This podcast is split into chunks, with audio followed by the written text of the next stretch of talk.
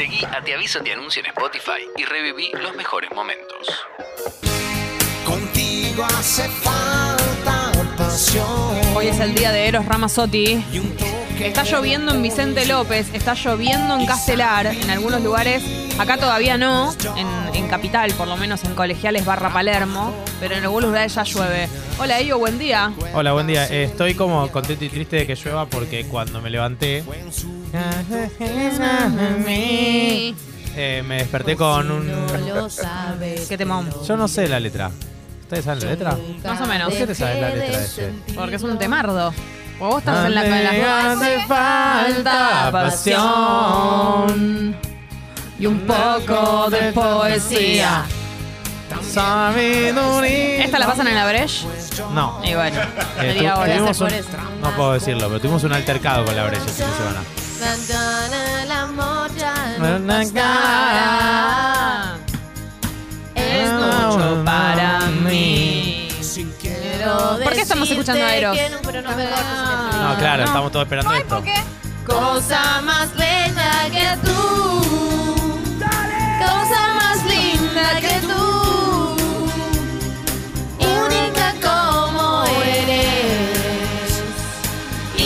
Intensa cuando quiere. Intensa. Intensa. Gracias por existir. Era un comentario que yo La voz- mucho en Facebook a mis amigas. Gracias por existir. La voz más Ah. nasal de la historia de la música. Es lo que dijo tu hermana. ¿Cómo se nota que hablaron del tema? ¿Hablamos Ah, del tema? ¿Qué? ¿Cuándo hablamos de eso? Que son de la misma sangre. Sangre de Ah. mi sangre. Que nacieron en la misma casa. Yes, same house. Sí. The House of Hacían Dragons. los mismos chistos. A mí me pa- sí, a veces pasa eso. Hijos ¿viste? de Dragons. Hijo de Mother of Dragons. Dragons. Bueno, eh, estoy contento que llueve porque me, le- me levanté y había un mensaje del paseador que decía no te, no voy porque llueve. No, y, Pérez. y ¿Y Pérez Pérez? está- estaba en mi cama mirándome como hoy no vinieron. Y yo diciéndolo hoy no vinieron. ¿Qué pasó? Y ahora no, No, no, no, no sonó la Claro. alarma. sí. Ya son como las ocho y cuarto. ¿Qué pasa? Te hago pista en la cama. Sí. ¿Y cuál es la solución? El balcón. Nada. Vos, Hoy no vos. sal, salió, Hoy salí es, día conmigo. de, hoy es día de sedentarismo. Sí. ¿Por qué no vino? No sé.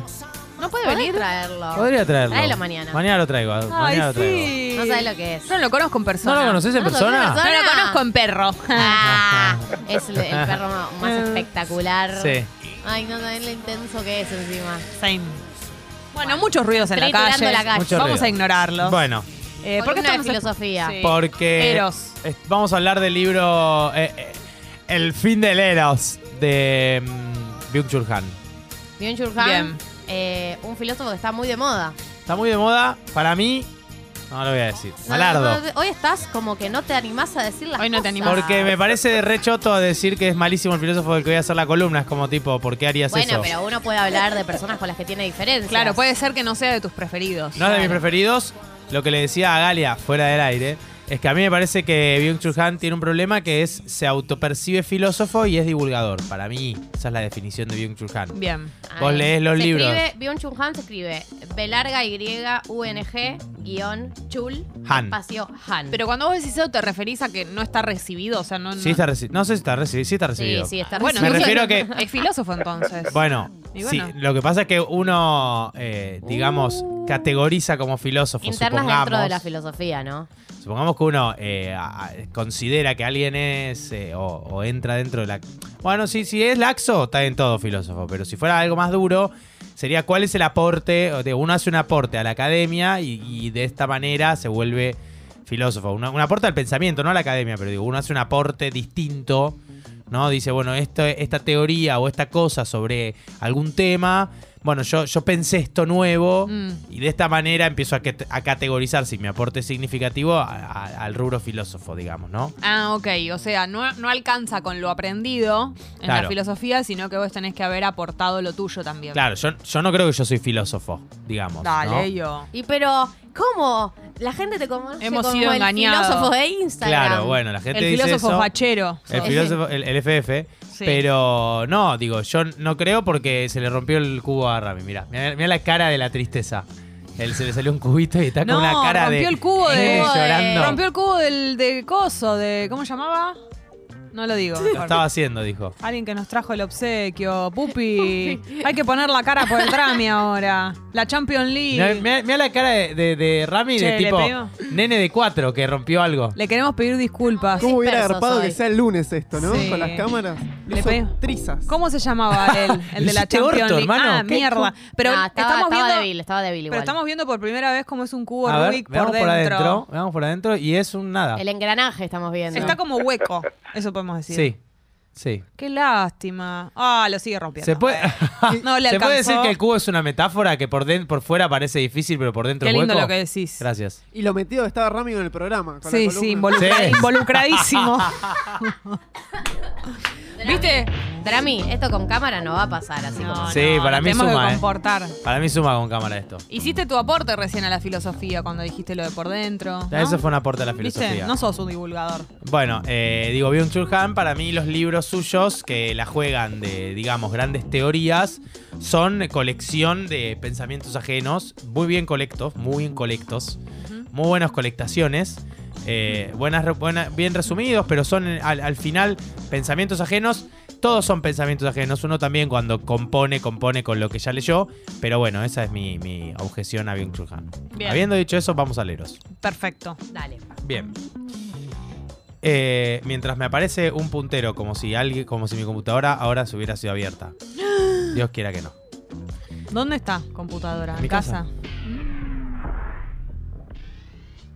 Ese Eh. departamento nuevo. Mm. ¿Hay una, hay una Nami en casa? ¿Por qué no le decimos a Guido que Ay, vaya ay. a chequear si está todo bien? ¿Sabes qué? El auto de Guido estaba estacionado cuando salí. Siempre miro si el auto está o no está. Y bueno, Guido.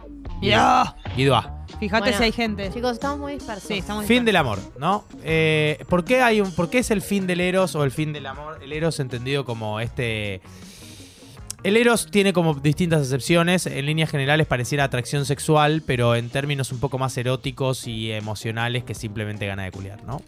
Eh, es como la Una palabra... atracción más genérica. Una atracción que tiene que ver con el deseo sexual, no es una atracción eh, Solamente. ah, como amistosa, eh, pero que tiene eh, pero que más. tiene el deseo y que tiene y que, y que esconde el amor. El eros y el amor tienen una relación grande. Lo que plantea Byung-Chul es esta es una sociedad que pareciera ir hacia el fin del amor. ¿Por qué? Siendo que estamos en un momento, eh, según el libro de Eva y Luz, se lo va retomando distintos autores y que los voy a ir mencionando. Según el libro de Eva y Luz, porque duele el amor, este es un momento del mundo en donde las posibilidades para amar son prácticamente ilimitadas. Si yo comparo con mi madre, que, o con mi abuelo, que conoció a mi abuela y se casaron y nunca más salió con nadie, esa dinámica ya no existe más casi. Hay cientos de herramientas para eh, conocer gente, eh, que, que nunca te hubieras cruzado en tu vida, mucha más disponibilidad a salir. ¿Por qué en una sociedad tan abierta a las posibilidades ilimitadas finalizaría el amor? Se pregunta. No, as- afirma. Porque en primer lugar, esta sociedad plantea algo que es la búsqueda de lo óptimo. Sí, que siempre hay algo mejor, más perfecto. Claro. Hay algo más ideal para mí, hay algo que... mm, Hay gente que te dice, vas a encontrar algo mejor afuera. Claro, que, que es como... Hay muchos peces en el agua. que engancha mejor conmigo. Mm. Porque cuando hay mucha posibilidad y cuando hay mucha racionalización en la decisión, es decir, yo tengo tanta data de la otra persona que pareciera que amar correcto es solo cuestión de elegir bien. Eh, sí, por ejemplo, nuestros abuelos no pensaban que habían tantos peces en el agua. Sí. Y por eso se mantenían casados hasta la muerte. Hasta la muerte. Exacto. El... O sea, sentí que ibas a decir algo. No, no, Eh, estoy eh, pensando. Hay una, hay una cuestión que es el amor. El año, la semana pasada leíamos a, a Bartes que decía cuál es una de las- de las definiciones más primordiales del amor. La apertura a un otro completamente distinto a mí. Mm. Si yo me tengo que poner como objeto de consumo, si yo me manejo en una sociedad que elige a partir de valoraciones que creemos son más... eh, Sí, como a partir de opiniones Mercado Libre. Claro, exacto, a partir de reviews, para ser un objeto más atractivo me tengo que parecer al resto. Y si el amor tiene como premisa la diferencia, pareciera que hay que disolver esa premisa para ser más atractivo. Sumo otro factor. Algo que está muy de moda ahora, que son los cursos y consejos para hacer, tener pr- pr- primeras citas efectivas.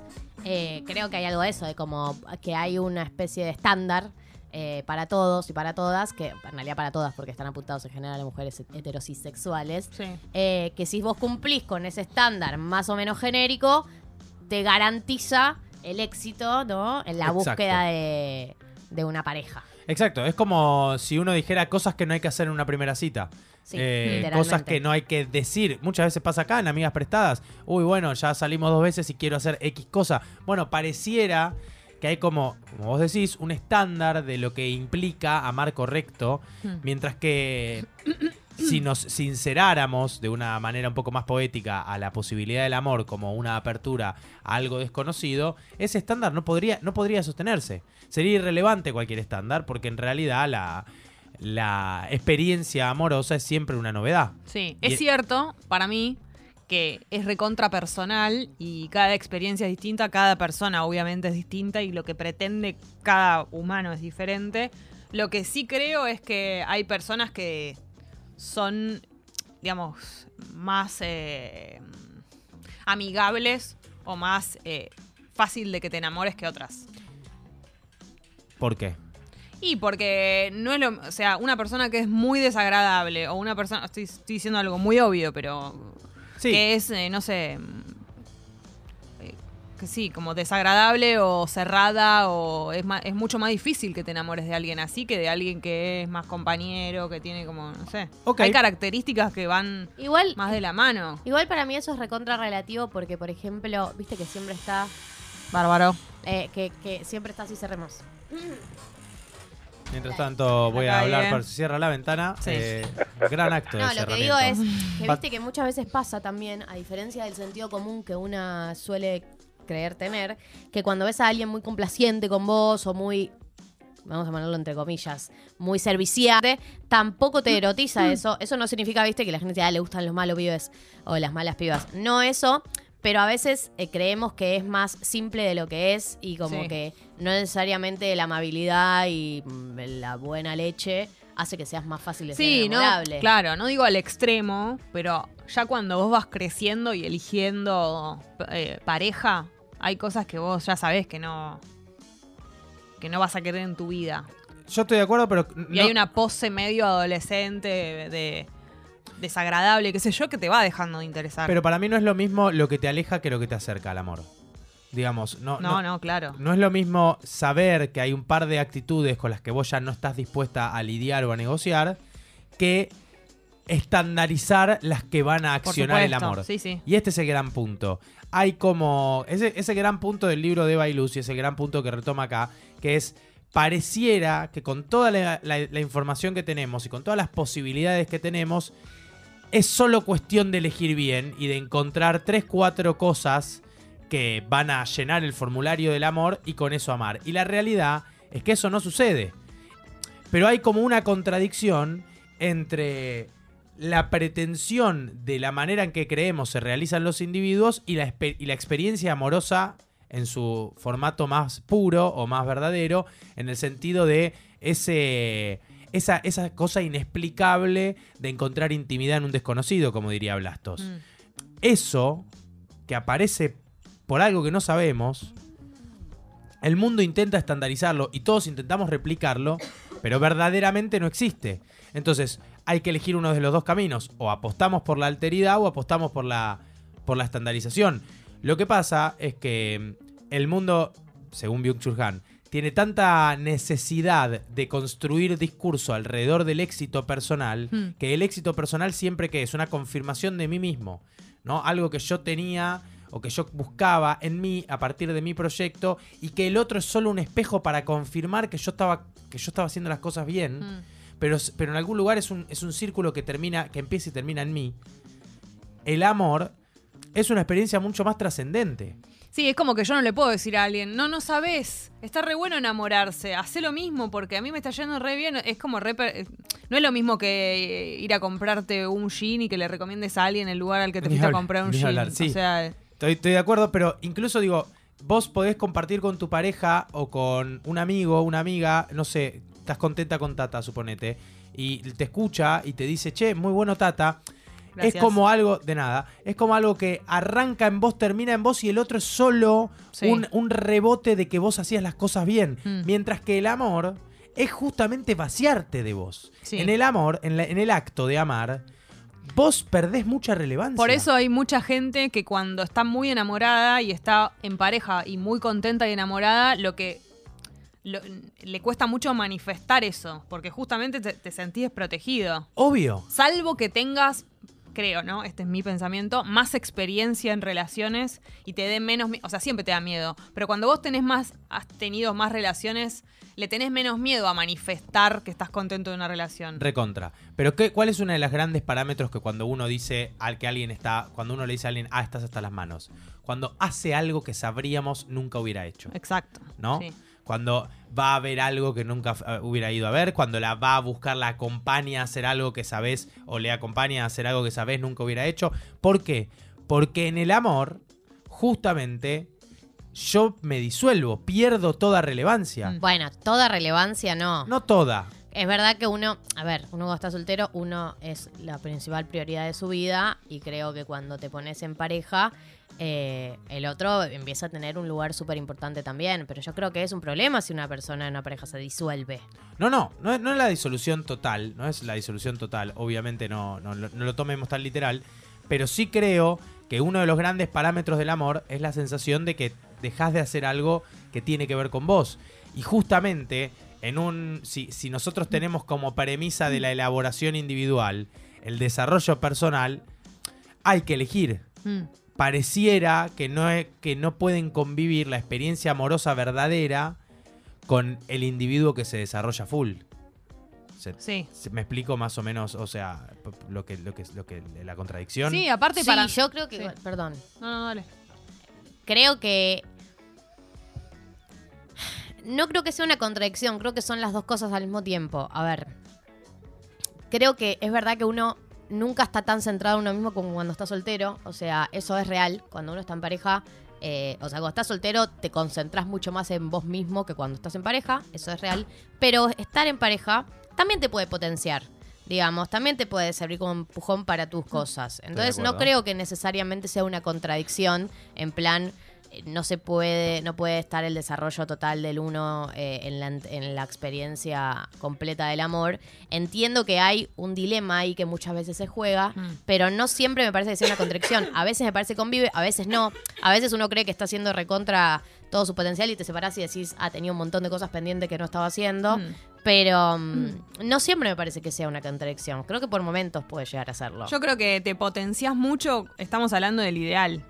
o sea, en pareja te sentís potenciado cuando tenés una pareja que acompaña y que te potencia. Sí. O sea, hay muchos casos en los que las- justamente estar en pareja te desdibuja, pero porque el otro no te acompaña, porque no te potencia, porque no te ve, porque no sos importante para el otro, porque no, no sé, te- como, como que te aplasta de alguna manera. Entonces, en el ideal sí te potencias en pareja al lado de alguien, porque para mí, yo tengo la teoría también de, de- de que estar en pareja también es, para, es como estar para el otro, digamos. Para es- empujarlo. Sí, y Sí. como es re- la pareja, para mí el porcentaje más grande de estar en pareja es lo que vos haces por el otro de alguna manera. Es como Igual. eh, una generosidad para mí infinita eh, para, el- para la otra persona. Tiene que, no tiene que haber casi límite en algunas cosas. Igual, para mí hay algo que pasa que es. Yo no creo que solo en los casos en donde mm, el otro no te apoya, que obviamente sí, Sí. es un ejemplo, eh, uno no está potenciado. Creo que a veces pasa con algunas personas que inconscientemente su proyecto principal de vida pasa a ser la pareja, ¿no? Eh, Sin mala voluntad. E incluso con la mejor de las voluntades del otro. Por ahí no estás motivado con nada en tu vida en ese momento y lo que más te Sí. motiva es la pareja y no te das cuenta y no te está potenciando a vos individualmente. Sí, por ahí, no sé, le estás poniendo toda la onda a la pareja y te parece un planazo. Pero a veces creo que no hay mala voluntad cuando sucede ese desplazamiento de donde uno queda medio desdibujado. Sino que a veces son movimientos eh, que uno hace inconscientemente por circunstancias de la vida y sin que del otro lado tampoco haya ma- mala voluntad o una, una intención de, de desdibujarte o de, o de no apoyarte. A veces sí la hay igual. A veces sí, pero Sí. digo que no es el único caso. No, solo no, digo no, eso, que no es que, eh, solo en el caso de las parejas que. Sí. Creo que a veces uno cae en esos lugares sin darse cuenta. Pienso, o sea, eh, sí, estoy, estoy de acuerdo con todo. Creo que. mm, Creo que el, el planteo de Byung. Si, si tuviera que soltarle la mano, diría que este es un poco el problema de Byung Chul Han. Ahora se la voy a agarrar. pero primero lo voy a soltar la mano, que es siempre estos libros eh, o estas frases que suenan así como muy fuertes, muy grandilocuentes, tienen como la idea de encontrar una verdad eh, definitoria sobre algunos asuntos que en general suena muy eh, complaciente con lo que sentimos del momento que estamos viviendo. Casi siempre cuando un libro se parece demasiado a lo que yo ya estaba viviendo, es raro. Digamos, es raro, eh, que es el problema, digamos, de las últimas temporadas de Black Mirror, ¿viste? Como, si ya están, eh, si ya, ya no estás diciendo nada nuevo, entonces hay algo, es como solo estás queriendo... ¿Viste cuando te cruzas con esos videos de ya estamos todos desconectados? Ahora con el celular tenés a todos cerca y a todos lejos. Cuando el video dice solo eso, claro. Es ya como- eso lo vimos hace cuatro años. ya lo vimos en todos lados y aparte es como a quién le importa, digo, no, me parece que no está aportando nada y creo que es como esta cosa de todos queremos sentirnos, ay, es verdad que desconectados que estamos y después lo estamos viendo en el celular. Mm. No hay nada nuevo ahí. Si se la tengo que agarrar la mano, lo que diría es deberíamos comprometernos con, me- con bajarle la intensidad al discurso del desarrollo personal. Mm. Este sería como la forma de recuperar a Byung-Chul Han. Byung-Chul Han lo, lo que dice es, ok, hay, si hay que elegir, o, nos, o, o seguimos elaborando este mundo sobre una única premisa, que es la del desarrollo personal, la de la libertad individual y el éxito del proyecto que es mi persona, o decimos esto no alcanza, porque si yo me tengo que comprometer a full con esto, pierdo todo esto otro. Y en el momento en que yo sé que la experiencia amorosa tiene en su base, no como única premisa, y, ni y no como premisa definitiva, pero sí como premisa necesaria, la, la de desplazarme a mí como centro para poner a otro, entonces ya solo con eso alcanza para que el mundo no pueda orbitar alrededor del desarrollo personal. Mm. Y con esto es suficiente para decir, ok, el, Eros no murió, pero entonces tampoco podemos hablar solo de nosotros.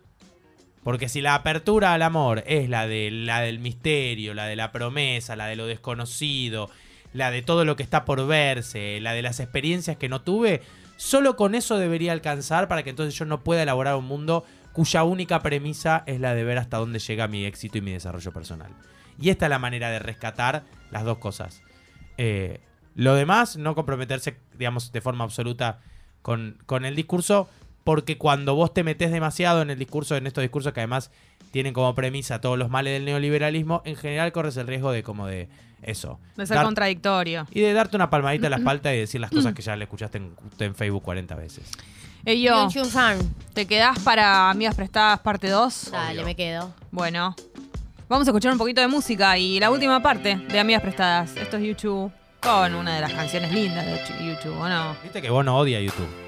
Bueno, dale, bueno.